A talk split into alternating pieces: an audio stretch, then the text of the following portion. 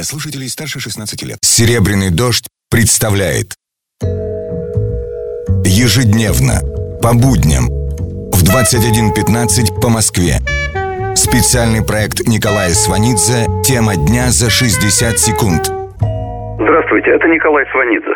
Канцлер Германии Ангела Меркель сообщила, что не приедет в Москву на торжественное мероприятие 9 мая, но приедет на следующий день 10 и вместе с Путиным возложит венок к могиле неизвестного солдата. Разумеется, это компромиссный ход. Присутствовать при праздничном параде фрау канцлер не хочет из-за конфликта на Украине и нежелания ссориться с Киевом. Но и полностью отказаться от визита в Россию в дни празднования Победы также не готова, ввиду того, что это решение именно немецкого лидера было бы воспринято более чем двусмысленно в чисто этическом этом плане. Кроме того, означало бы невозможность любого дальнейшего диалога с Владимиром Путиным. Ангела Меркель выбрала кисло-сладкий, промежуточный вариант, чисто женский, между поцелуем и пощечиной. С вами был Николай Сванидзе. Всего доброго.